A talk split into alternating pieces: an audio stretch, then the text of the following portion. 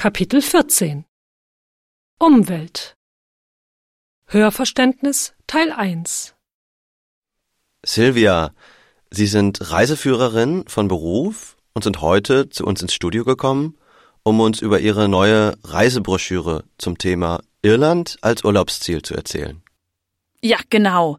Ich bin im Reisebüro Reiselust hier auf Rügen angestellt. Es gibt jetzt tägliche Flüge von Berlin nach Dublin und wir wollten unsere Kunden mit unserer Broschüre Wer nach Irland kommt, der wird die Kultur und Natur pur erleben, darüber informieren. Neben den Schönheiten der irischen Natur finden Sie hier auch Museen und Burgen. Jawohl, Tourismus in Irland ist so abwechslungsreich. In unserer Broschüre konzentrieren wir uns auf den Westen und Südwesten Irlands. Genauer gesagt die Grafschaften Clare, Cork, Galway und Kerry. Warum diese Gegenden insbesondere? Es geht um die Schönheit der Natur, die in diesen Gegenden nahezu unberührt ist. Wer im Ring of Kerry Urlaub macht, erlebt eine Panoramastrecke 170 Kilometer entlang der Westküste. Oder die Felseninsel Skellig Michael mit ihrem mittelalterlichen Kloster. Diese Felseninsel wurde als UNESCO Weltnaturerbe anerkannt. Hier wurde übrigens Star Wars Das Erwachen der Macht gefilmt. Wussten Sie das? Man wird hier einfach mit Kultur und Natur pur überschüttet. Das ist ja spannend. Und Sie haben auch die Grafschaft Clare erwähnt.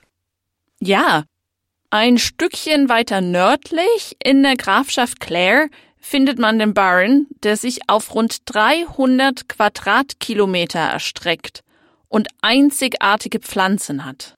Nicht weit davon entfernt stehen die Cliffs of Moher, die bekanntesten Steilküsten Irlands. Können Sie uns genauer erklären, was der Burren eigentlich ist? Gerne.